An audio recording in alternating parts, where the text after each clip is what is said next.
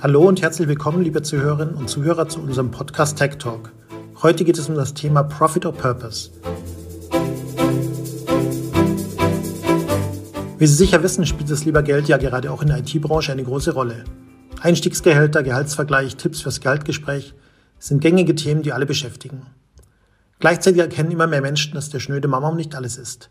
Dass auch andere Dinge eine Rolle spielen. Dinge wie Gesundheit, Familie, Freizeit oder eben eine sinnvolle Tätigkeit. Sinnvoll dabei nicht nur im Hinblick, dass es einen persönlich voranbringt, sondern auch die Gesellschaft oder Umwelt profitiert. Das geht so weit, dass inzwischen auch Unternehmen beginnen, sich eine Mission, neudeutsch Purpose, auf die Fahnen zu schreiben.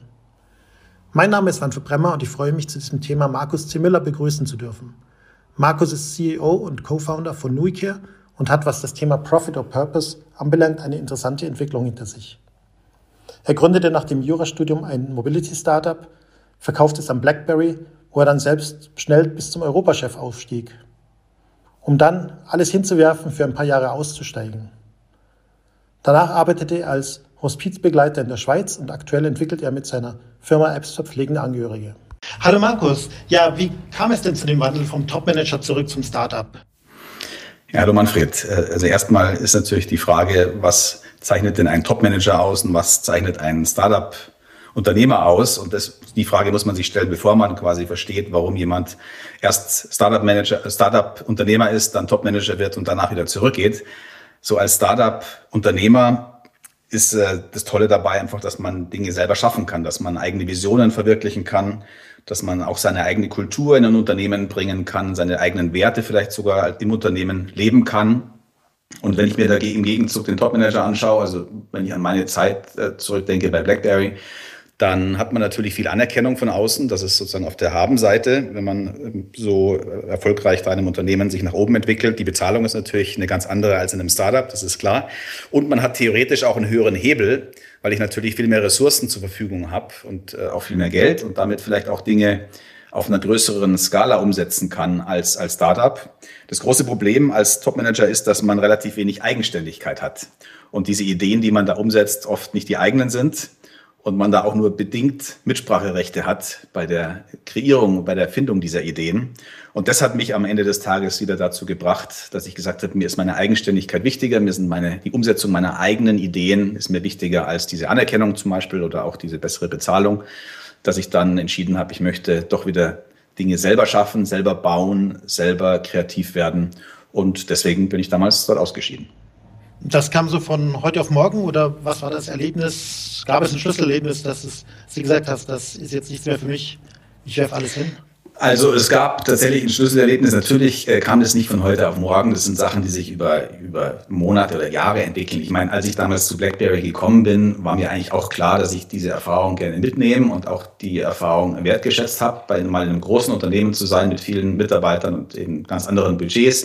Aber mir war eigentlich von Anfang an klar, dass das jetzt nicht sein wird, was ich bis zu meiner Rente mache. Ähm, und insofern war das von vornherein sozusagen angelegt. Trotzdem war es so, dass es ein Schlüsselerlebnis tatsächlich gab, weil diese Tätigkeit jetzt am Schluss dann als Europachef natürlich schon auch viel Süße beinhaltet. Also es ist schon so, wie ich vorher sagte, diese Anerkennung, die von außen kommt, ist, äh, ich habe das immer mit einem Honig äh, verglichen, der einem so langsam auf die Zunge tropft und mit jedem Tropfen äh, hat man mehr, findet man mehr Gefallen an diesem Honig, weil er eben süß ist. Und so habe ich mich auch ein bisschen gefühlt, dass ich mir dachte, so, ja, also diese Anerkennung zu haben und, und auch diese gefühlte Macht vielleicht oder so, diese Stellung, hat schon auch was. Und ich bin dann tatsächlich damals am Flughafen äh, wieder unterwegs gewesen. Ich war ja fast jeden Tag unterwegs in Europa und habe ein Buch in die Hände bekommen. Das hieß Fünf Dinge, die Sterbende am meisten bereuen. Das hat eine Krankenschwester geschrieben, die über 1000 Sterbende begleitet hat und gefragt hat, was würdest du denn anders tun, wenn du nochmal leben könntest? Und da kamen so die Top 5 raus und ich habe mir damals nur das Inhaltsverzeichnis angeschaut und die ersten drei weiß ich noch. Das erste war, ich hätte gerne mein Leben mutiger so gelebt, wie ich es möchte. Das zweite war, ich hätte gerne mehr Zeit mit meiner Familie und Freunden verbracht. Und das dritte war, ich hätte gern weniger gearbeitet. Und diese drei Sachen, als ich die gelesen habe, dachte ich mir so, ja, also wenn ich jetzt so weitermache und irgendwann mal auf meinem Sterbebett liege, dann werde ich genau dieselben Dinge bereuen. Und mit dieser Erkenntnis war mir eigentlich klar, dass ich das jetzt an der Stelle auch beenden muss. Und das habe ich dann auch getan. Ich bin zurück ins Büro. An dem Abend, glaube ich, sogar noch, habe ich meine Kündigung geschrieben und bin dann auch relativ schnell freigestellt worden. Ein Topmanager ist ja ähm, Björn Weiß, ein Fulltime-Job, Startups zu leiten, ist jetzt aber auch nicht gerade bekannt für 35-Stunden-Wochen und so. Ähm, das bedeutet ja im Prinzip aus dem Hamsterrad raus und dann gleich in das nächste Hamsterrad rein. Ja, also äh, die Frage ist ja erstmal mit diesem viel Arbeiten. Also äh, natürlich in meinem ersten Startup, wenn ich zurückdenke an die Gründung in 2002, ich würde mal sagen, die ersten drei, vier Jahre habe ich wahrscheinlich wirklich sieben Tage die Woche, 70, 80 Stunden gearbeitet. Das lag zum Teil natürlich auch daran, dass ich damals als Student in, in eine neue Materie gekommen bin, von der ich keine Ahnung hatte. Ja, also ich habe noch nie ein Unternehmen gegründet, ich habe noch nie eins geführt, ich habe mich noch nie mit Themen wie Vertrieb beschäftigt oder Führung zum Beispiel. Wie führe ich denn die Mitarbeiter? Wie kontrolliere ich das? Äh, und da war sozusagen viel einfach Lernaufgabe. Insofern war diese viele Zeit, die dafür notwendig war, um das alles zu lernen, auch wahrscheinlich sinnvoll. Irgendwann gibt es einen Punkt, wenn man dann älter ist, dass man, glaube ich, viele Dinge halt mit viel mehr Erfahrung viel effektiver bewerkstelligen kann und eben gar nicht mehr so viel Zeit braucht. Das Spannende, was ich damals bei BlackBerry zumindest äh, festgestellt habe, war, dass meine Kollegen, die jetzt auch nicht jünger waren als ich in diesen Top-Positionen, trotzdem alle 70, 80 Stunden arbeiten in der Woche und ich das eigentlich nie gemacht habe. Also auch bei BlackBerry war ich jetzt nicht derjenige, der äh, jeden Abend bis um 22 Uhr im Büro saß. Was ich nur festgestellt habe, was viele Menschen, auch wenn sie älter sind, die dann noch so viel arbeiten, glaube ich, tun, ist, dass sie sich sehr produktiv fühlen, wenn sie sehr enge oder sehr volle Terminkalender haben. Also meine Kollegen waren teilweise drei Wochen im Voraus ausgebucht. Man musste Termine drei Wochen oder vier Wochen im Voraus buchen mit denen, damit die überhaupt mal für zehn Minuten Zeit für ein Telefongespräch hatten. Und ich habe das gemerkt, dass natürlich man, wenn man von Termin zu Termin hetzt, man fühlt sich unglaublich produktiv. Aber meine Erfahrung ist die, dass es viel mehr bringt, mal zwei Stunden dazwischen Pause zu haben, wo ich mal nachdenken kann, wo ich mal kreativ werden kann, wo ich vielleicht auch mal spazieren gehe und beim Spazierengehen mir eine Idee kommt. Und das ist viel effizienter, als in diesen zwei Stunden 15 Meetings äh, abzuhalten. Und das, glaube ich, unterschätzen sehr viele, dass die Anzahl der Stunden, die man an was arbeitet, nicht über, nichts über die Qualität des Erreichten dann am Schluss aussagen muss. Ich glaube, es ist sogar genau andersrum. Ich glaube, wenn ich mich da zurücknehme und wenn ich Zeit schaffe, für Freiräume schaffe, dass ich dann viel kreativer sein kann und dann auch viel zu viel besseren Ergebnissen komme. Und deswegen habe ich jetzt das Gefühl, dass ich deutlich weniger arbeite als jetzt in meinem ersten Startup am Anfang, dass ich viel mit Erfahrung machen kann, dass ich auch viel weiß, dass solche kreativen Freiräume zwischendrin dazu führen, dass das Ergebnis eben deutlich besser ist. Und das Zweite, was ich vielleicht dazu noch sagen kann, ist, dass dieses, dieser Begriff Work-Life-Balance, der hat mir früher schon immer irgendwie aufgestoßen, weil ich mich immer gefragt habe, ist denn Work nicht Life? Also was ist denn der Unterschied zwischen Life und Work? Äh, ich habe ja nur ein Leben und in diesem einen Leben ist halt ein Teil meines Lebens ist Work. Also aber für mich ist das doch dann eine Life-Balance, die ich, die ich schaffen muss. Also ich habe ein Leben, ich vergleiche das mal mit so einem Kuchen, der vor mir steht. Und dieser Kuchen, der hat dann verschiedene Stücke, also verschiedene Teile. Und diese Stücke mögen unterschiedlich groß sein und mögen auch sich vielleicht verändern über die Jahre. Manchmal wird vielleicht das eine Stück größer, das andere kleiner. Aber für mich ist eben eines dieser Stücke ist die Arbeit, in der ich mich verwirklichen kann. Ein zweites dieser Stücke könnte Familie sein. Ein drittes könnten meine Hobbys sein, zum Beispiel. Ein viertes könnte Reisen sein. Das ist bei mir jetzt der Fall beispielsweise. Und so kann ich dann oder sollte ich dann, glaube ich, mir diesen Kuchen als Ganzes anschauen und sollte überlegen, habe ich da jetzt alle Stücke, sind alle Stücke ausgewogen enthalten? Und manchmal passiert es, dass ein Stück rausfällt. Also das merke ich auch, wenn man sich sehr stark auf das, auf das Startup konzentriert zum Beispiel. Am Anfang braucht so ein Startup immer ein bisschen mehr Pflege und Anschub, um sowas äh, zum Starten zu kriegen. Das ist bei allen Projekten, glaube ich, so. Und manchmal merkt man dann, hm, ein Stück ist jetzt aber ganz schön klein geworden.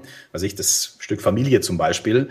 Und dann kann man sich aber durchaus bewusst dieses Stück wieder vergrößern und kann sagen, okay, dann nehme ich mir dafür wieder mehr Zeit, weil ich mehr Fokus auf diesen Bereich lege. Und so ist es für mich einfach eine ausgeglichene eine ausgeglichene Lebensführung, wenn ich diese Stücke, die da enthalten sind in meinem Leben, die ich mir auch irgendwann mal überlegt habe. Ich habe mich irgendwann mal hingesetzt und habe gesagt, was ist mir denn wichtig im Leben? Was sind so Dinge, die ich noch erreichen möchte oder die ich erleben möchte, bevor ich irgendwann mal vielleicht sterbe? Also vielleicht sage ich schon, wir wissen alle, dass wir sterben, jeder stirbt von uns. Und, und diese Dinge habe ich mir damals zusammengeschrieben, habe mir da über ein Jahr Zeit genommen, bis ich die alle so hatte, wie ich sie, wie ich sie, wie es sich für mich gut angefühlt hat. Und diese fünf Sachen sind es bei mir, die trage ich jetzt in, mit diesem Kuchen vor mir her und versuche, die einigermaßen ausgewogen zu leben. Das gelingt mal besser, mal schlechter. Aussteiger begegnet man ja in der IT-Branche öfter. Äh, meistens ist das dann verbunden, dass die Leute sich zur Ruhe setzen und ein Weingut in der Toskana kaufen etc. Wolltest du denn unbedingt etwas Sinnvolles machen? War das so ein Ziel von dir, das du dir gesetzt hast? Äh, nee, war es nicht. Und die Frage nach dem Sinnvollen ist, also ich glaube, die Frage muss ja anders lauten. Die Frage ist ja, was, was, was wollen wir Menschen denn alle? Und ich glaube, neben der Tatsache, dass wir irgendwie alle überleben wollen, also wenn der Teil gesichert ist, wenn wir wissen, wir überleben, dann glaube ich, ist ja der nächste Wunsch jedes Menschen eigentlich glücklich zu sein. Ja, also ich glaube, das ist einhellige Meinung, dass wenn man die Grundbedürfnisse ge ge gestillt hat, also ich habe genug zu essen und äh, habe ein Dach über dem Kopf und so weiter, muss mir keine Angst, muss keine Angst haben, dass ich nicht überleben kann, dann ist der nächste Punkt ja, wie geht's mir eigentlich, ja, und wie fühle ich mich? Und da ist halt die Frage, was macht mich denn glücklich? Zu der dadurch viele Menschen irgendwann mal kommen. Und wenn man so in die Gesellschaft guckt und in unsere Konsumgesellschaft schaut, dann kriegt man natürlich ständig vor gebetet, dass einen beispielsweise ein Porsche glücklich machen kann, ja, oder ein neuer Ring oder ein neues Haus oder eine neue Yacht oder was auch immer. Also dieses ganze Konsumthema, da wird einem ja eine schöne Welt vorgestellt und ich denke, und das ging mir genauso, dass man natürlich dann das Gefühl hat, also jetzt ein schnelleres Auto oder ein besseres oder ein größeres macht mich glücklicher. Und was ich ganz spannend finde, ist, dass es ja viele Menschen gibt, die diesen Weg gehen. Ich bin den auch gegangen. Also ich habe auch tatsächlich mir irgendwann mal ein ziemlich schnelles und äh, teures Auto gekauft damals. Äh, und aber was mich wundert ist, dass, dass die Menschen dann nicht an den Punkt kommen, an den ich dann gekommen bin irgendwann und gemerkt habe, naja, also äh, eigentlich glücklicher macht mich das nicht.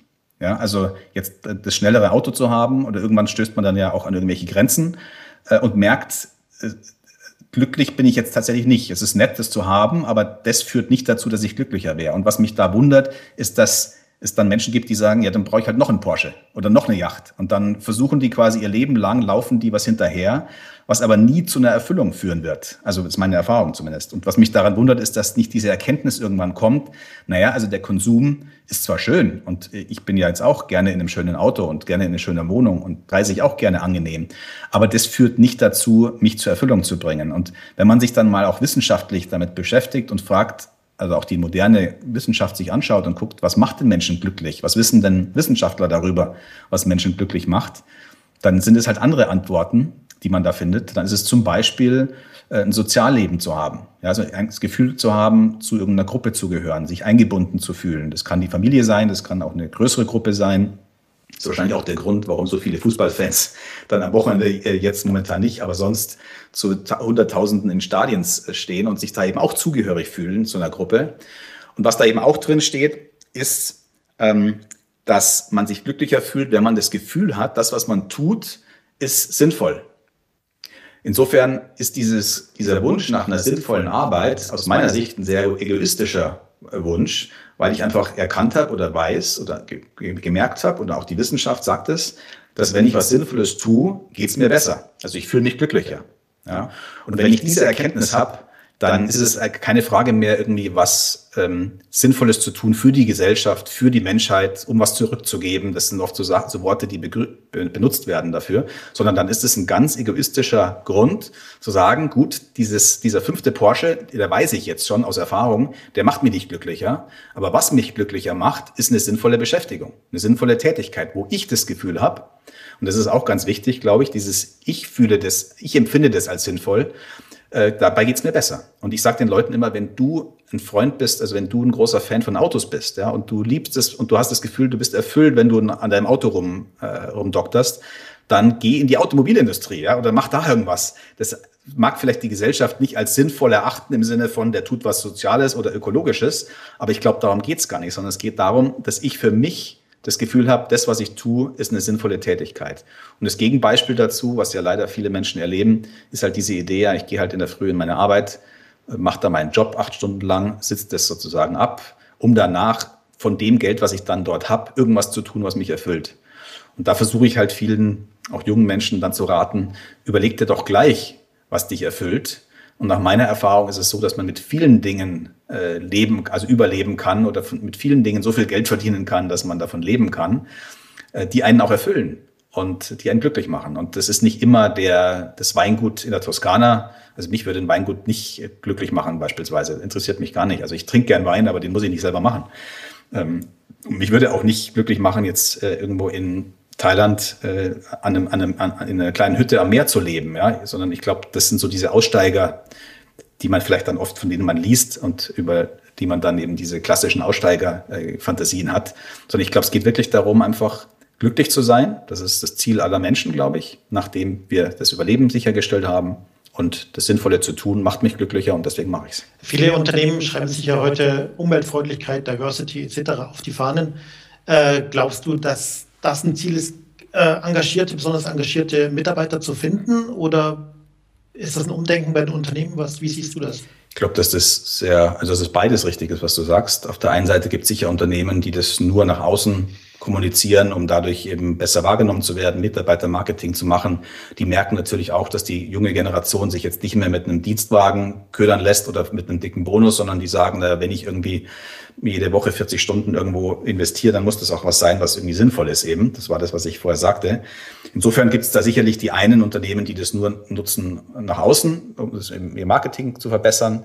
Aber ich habe schon das Gefühl, dass es immer mehr auch Firmen gibt, die das aus einer intrinsischen Motivation heraus tun und sich eben diesen Purpose auch intrinsisch verordnen sozusagen, weil die Mitarbeiter, die das entscheiden, eben auch selber das Gefühl haben, was hat denn eigentlich eine Firma noch für eine Berechtigung in der Gesellschaft zu sein, wenn sie keinen Mehrwert mehr bietet für die Gesellschaft? Und ich glaube, dass das langfristig auch eine Frage wird, die wir uns als Gesellschaft auch stellen müssen und überlegen müssen, äh, wollen wir denn Unternehmen überhaupt noch haben, die einfach keinen Mehrwert mehr, mehr leisten? Und ich denke, und die nachfolgende Generation, glaube ich, zeigt das ja auch ganz klar. Also ich weiß nicht, ob das vielleicht in den nächsten Jahren noch stärker wird, dass das Konsumverhalten sich stärker in diese Richtung entwickelt, dass die, und dass die jungen Menschen sagen, wir kaufen auch nur noch nachhaltige Dinge oder eben, äh, wo wir das Gefühl haben, das sind Unternehmen, die eben diesen Purpose leben. Also ein klasse, gutes Beispiel ist Patagonia zum Beispiel, ja, die eine unglaublich tolle Geschichte haben und auch eine sehr authentische Geschichte haben mit dem, mit dem, der das ursprünglich mal gegründet hat, mit der Idee eben nachhaltige Produkte zu bauen, die natürlich auch Geld kosten, aber die eben dann auch lange halten. Und ich kann mir schon vorstellen, dass, dass dieser Purpose ähm, sich immer stärker zu einem intrinsischen Purpose entwickelt und dann auch wirklich Teil ähm, so eines Unternehmens wird. Ich sehe das jetzt auch bei Venture Capitalisten. Das ist ja so, als Startup muss man sich ja ständig auch mit der Frage der Finanzierung beschäftigen. Da hat man viel Kontakt mit Venture Capital, also den Investoren, die so Startups finanzieren. Da gibt's immer mehr inzwischen auch, sagen wir mal, purpose-driven Venture Capitalisten, die sagen, wir investieren eigentlich nur in sinnvolle Unternehmensmodelle.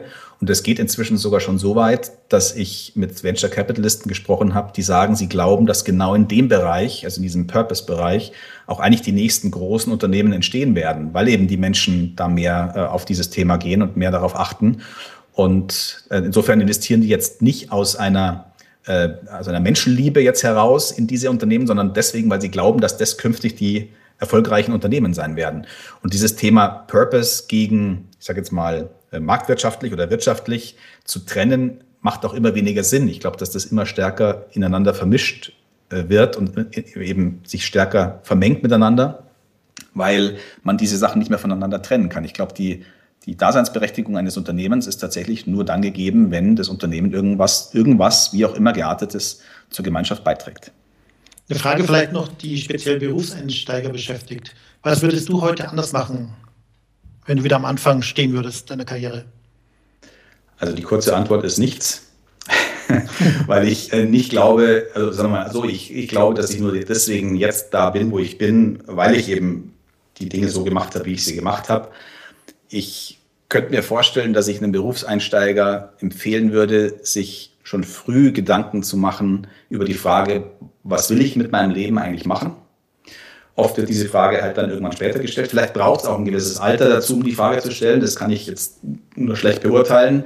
Vielleicht bringt es gar nichts, einem 22-Jährigen zu sagen, was sind eigentlich deine Werte und deine Ideen und Wünsche in deinem Leben und schreib die mal auf, weil der noch gar nicht da ist. Ich, ich weiß es nicht, aber das wäre das Einzige, was ich vielleicht schon hätte früher machen können, dass man mal so ein bisschen ähm, nach oben zoomt sozusagen und auf sein Leben schaut und ich habe da eine Übung gemacht, einmal, die, wie gesagt, vielleicht kann man die als junger Mensch auch nur schwer machen, dass ich mir vorgestellt habe, ich liege auf meinem Sterbebett, bin also quasi irgendwie vielleicht 80 oder 90 oder 100 und sterbe jetzt und schaue auf mein Leben zurück. Und dann ist die Frage die, was hätte denn in meinem Leben jetzt noch passieren müssen, damit ich in Ruhe gehen kann und sagen kann, das war ein erfülltes Leben, ich habe irgendwie alles, was ich wollte, habe ich gelebt und jetzt kann ich in Ruhe abdanken.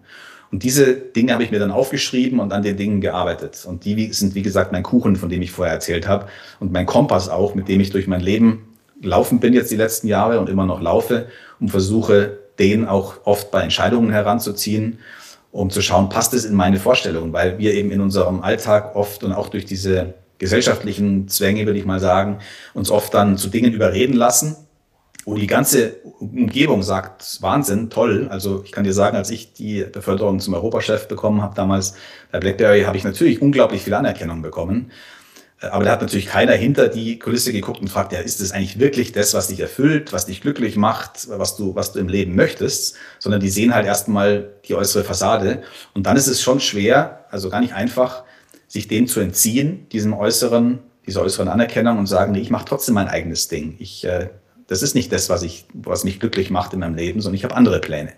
Und deswegen diese Vogelperspektive einnehmen, sich Gedanken machen, was ist mir wichtig im Leben, das würde ich einem jungen Menschen empfehlen, das schon möglichst früh zu tun, in der Hoffnung, dass man das in einem frühen Alter überhaupt schon kann. Wie gesagt, vielleicht braucht man da einfach die vier vor der Jahreszahl, äh, um, um diese Gedanken überhaupt zu haben. Ja, wir haben gelernt, dass es nicht nur wichtig ist, mit seiner Tätigkeit Geld zu verdienen. Man sollte auch was Sinnvolles machen, um es nicht später zu bereuen und seinen Frust mit dem siebten Porsche oder Ähnlichem kompensieren zu müssen. Dafür ist es eventuell nötig, einmal innezuhalten und re zu reflektieren, was im Leben eigentlich wichtig ist, was wirklich glücklich macht. Das Gute dabei, man kommt in der Regel auch mit einer sinnvollen Tätigkeit über die Runden. Außerdem erkennen mehr und mehr Unternehmen, dass man Geld verdienen mit einem bestimmten Purpose kombinieren kann. Und auch das Konsumverhalten bewegt sich langsam in die Richtung, dass gerade jüngere Leute bevorzugt Produkte von Firmen kaufen, die die Umwelt schonen und keine Ausbeutung etc. betreiben. Vielen Dank, liebe Zuhörerinnen und Zuhörer. Wenn Ihnen unser Podcast gefallen hat, können Sie unseren Kanal sehr gerne abonnieren. Für Feedback bitte per E-Mail an podcast.idg.de schicken. Vielen Dank.